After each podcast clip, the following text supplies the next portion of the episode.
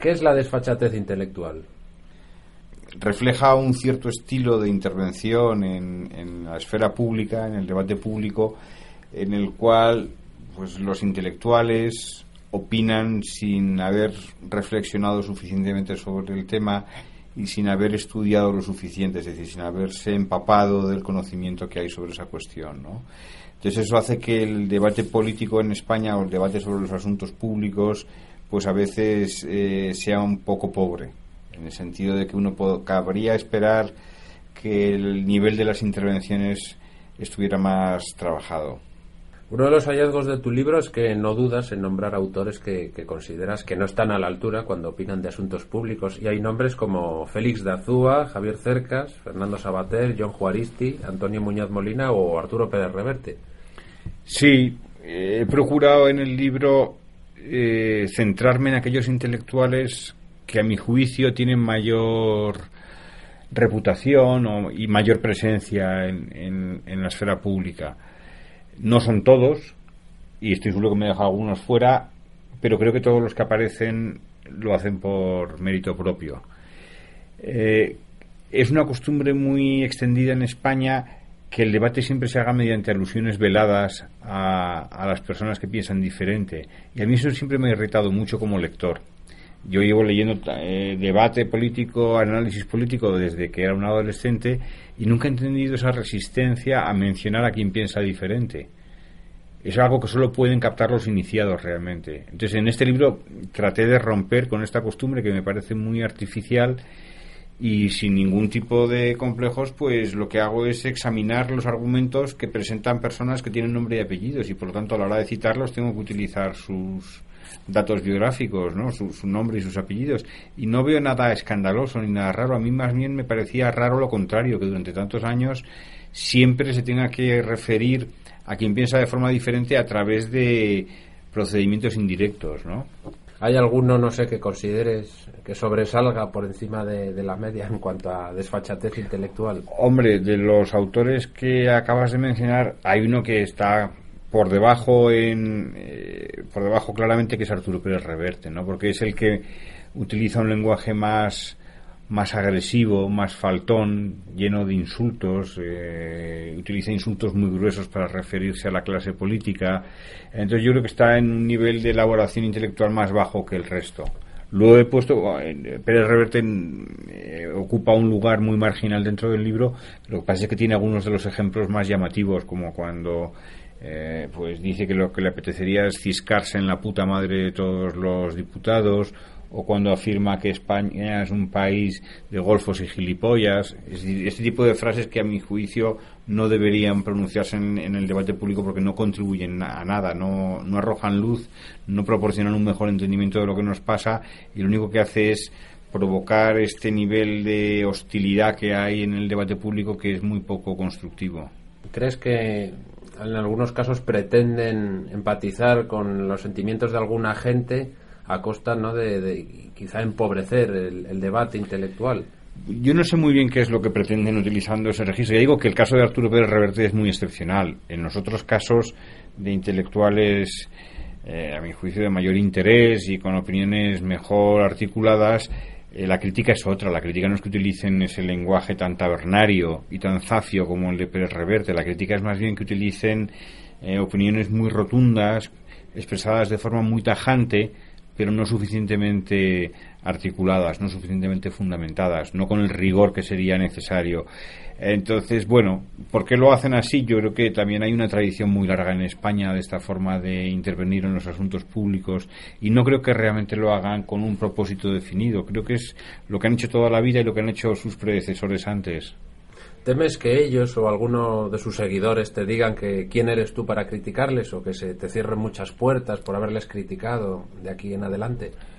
Bueno, me imagino que algunos de ellos se irritarán, es lógico, este es un libro polémico, no rehuyo la polémica, pero he intentado no ser ofensivo, he intentado ser duro en la crítica, pero no, he, procurado no ser ofensivo en lo personal, no, no descalificar eh, la figura global de estas personas. Más bien lo que he intentado es criticar algunas de sus intervenciones.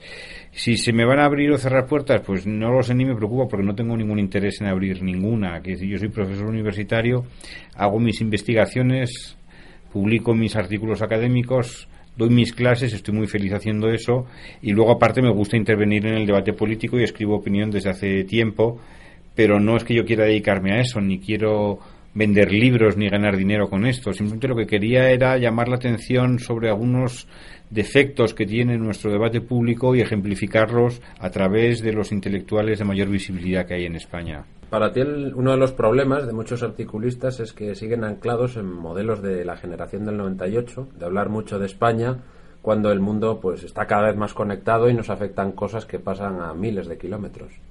Sí, sí. Eh, por ejemplo, en la introducción del libro menciono que cuando se le pregunta a Fernando Sabater en una entrevista que cuál es el problema más grave de España, su respuesta es Cataluña, el conflicto catalán. Y yo estoy seguro que el conflicto catalán es uno de los grandes desafíos que tiene nuestro país hoy día. Pero claro, están pasando muchas otras cosas en España, ¿no? Y España tiene la segunda tasa de paro más alta de la Unión Europea. Eh, durante la crisis los niveles de desigualdad en España se han disparado. Eh, tenemos problemas serios de pobreza energética, problemas serios eh, de desahucios y pensar que Cataluña está por encima de todo eso, que el debate entre centro y periferia está por encima de eso, a mí me resulta decepcionante, ¿no? Me resulta que no es una visión inteligente de, de los problemas que tiene España, ¿no? Entonces, creo que este tipo de declaraciones son consecuencia de esa tradición a la que hacías mención en la pregunta, en la cual todo gira en torno al ser de España y el futuro de España más que a los problemas reales de la gente. Entonces, me parece que durante la crisis económica ese discurso de tantos intelectuales ha quedado un poco vacío porque mucha gente se ha dado cuenta que los problemas estaban en otro sitio, ¿no? Entonces, esa obsesión con la unidad de España, la, convivencia entre diversas regiones, que es un problema indudable de nuestro país, no puede ser el centro de la atención. Tenemos que abrir un poco eh, el abanico de nuestros intereses y fijarnos en otras cosas que a la gente les interesa más. Entonces, yo creo que ahí sí se ve cómo los intelectuales han perdido un poco de conexión con la ciudadanía, al menos los que yo menciono en el libro. De hecho, dices que hay mucha gente escribiendo en blogs y plataformas digitales que aportan información y opinión más elaborada que la de los figurones clásicos. Sí, yo creo que esto claramente se ha visto en estos años en los que ha entrado en crisis profunda el periodismo tradicional y han surgido un montón de medios digitales novedosos. No sabemos cuántos de ellos van a sobrevivir, yo espero que el mayor número posible, pero son modelos de negocio muy complicados. Y ahí se ha visto cómo hay gente procedente de las generaciones siguientes a la de estos intelectuales que vienen con ganas, que vienen con muy buena preparación académica, que tienen conocimiento profundo de muchas cosas y que proporcionan una, un ejemplo de intervención en el debate político que a mi juicio está por encima del, del de los intelectuales más famosos. ¿Qué te parecen los que han cimentado su fama con artículos provocativos? No sé, se me ocurre, por ejemplo, el caso de Salvador Sostres, ¿no? Hay gente que siempre un poco le, gusta meter el dedo en el ojo a, dar que hablar.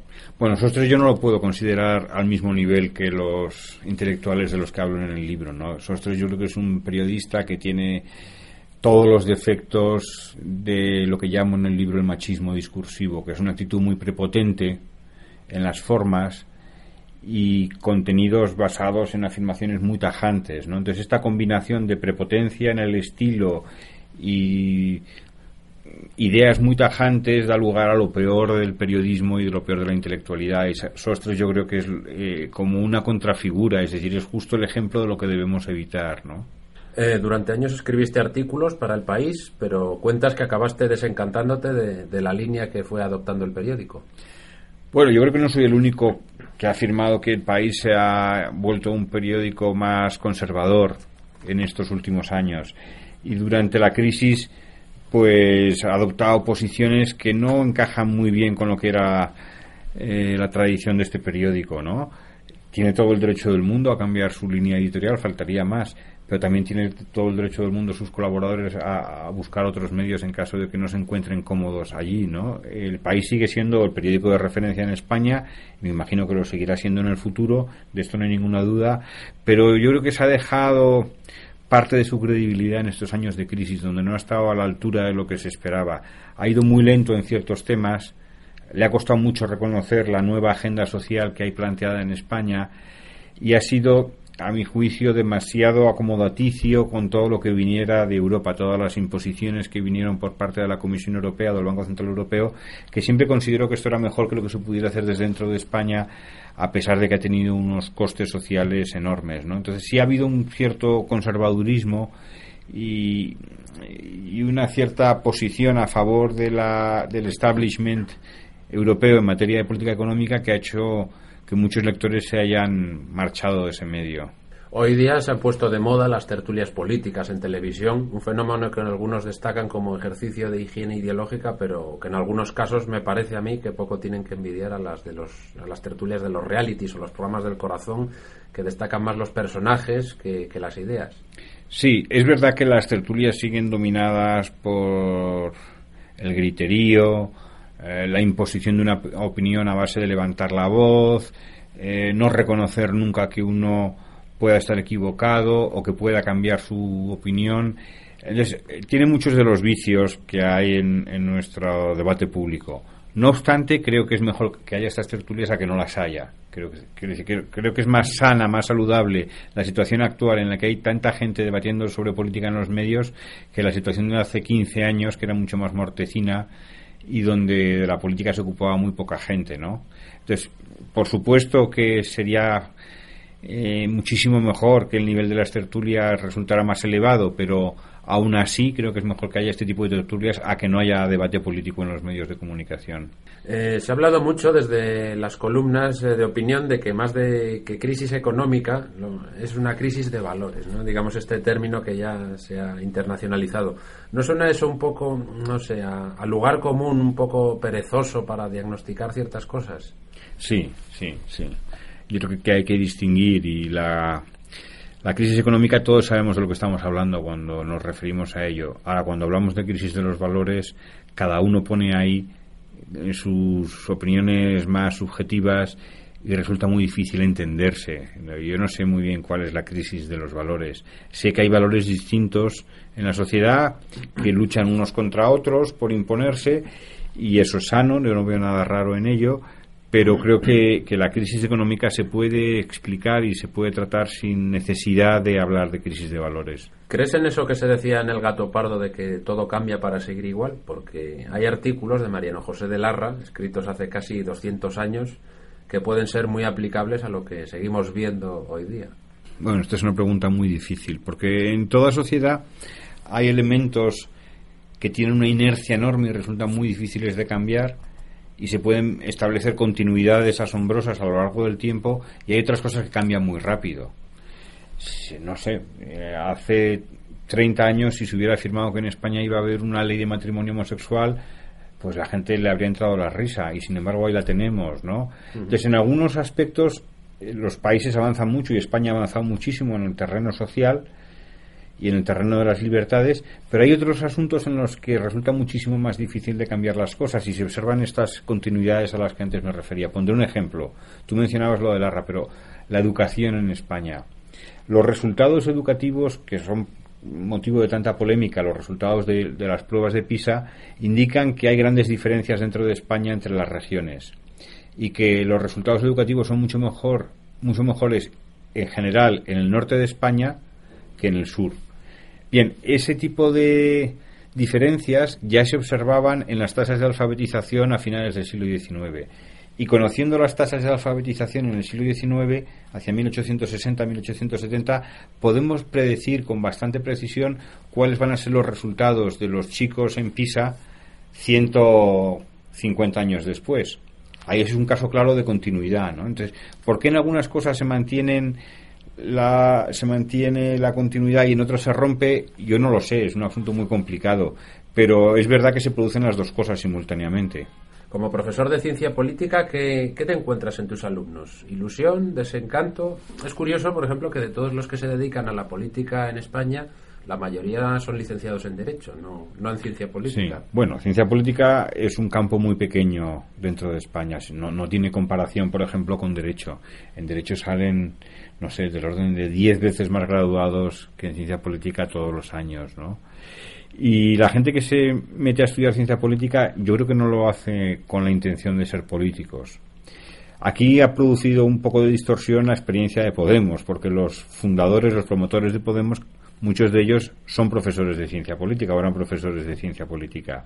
Pero yo creo que esto no es la trayectoria más habitual. Creo que sigue siendo cierto que eh, es más fácil llegar a la política a través de estudios jurídicos que a través de estudios de ciencias sociales, ¿no?